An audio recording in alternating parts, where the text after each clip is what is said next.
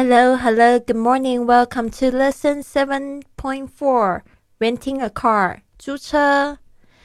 今天有这个十二句实用句来跟我念一遍。Number one, could you show me the rate list? Could you show me the rate list?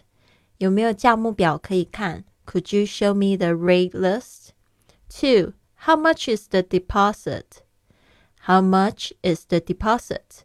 押金要多少？How much is the deposit? Three, there's a five hundred dollars deposit. There's a five hundred dollars deposit. 需要五百元押金。There's a five hundred dollars deposit. Four, does this include insurance? Does this include insurance? 这个价钱含保险费吗？Does this include insurance? Five, full coverage, please. Full coverage, please. 我要保全险。Full coverage, please. Six, I would like the accident insurance. I would like the accident insurance. 我要保意外险。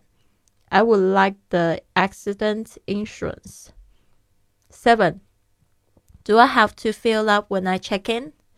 Do I have to fill up when I check in? 我还车的时候要要把油加满吗 ？Do I have to fill up when I check in? Eight.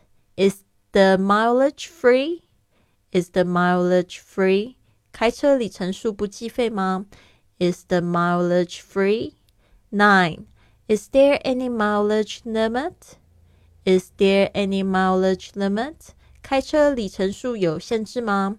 Is there any mileage limit? 10. What is the charge per mile? What is the charge per mile? 里程数是怎么收费的？What is the charge per mile? 11. Where should I return the car? Where should I return the car?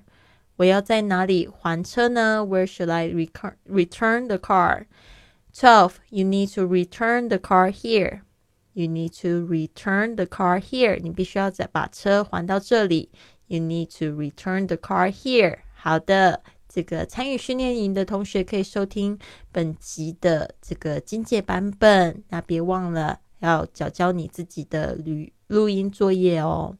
希望你们都可以边学边玩，然后很开心的。希望你有一个非常棒的一天。Have a wonderful day, everyone. See you soon.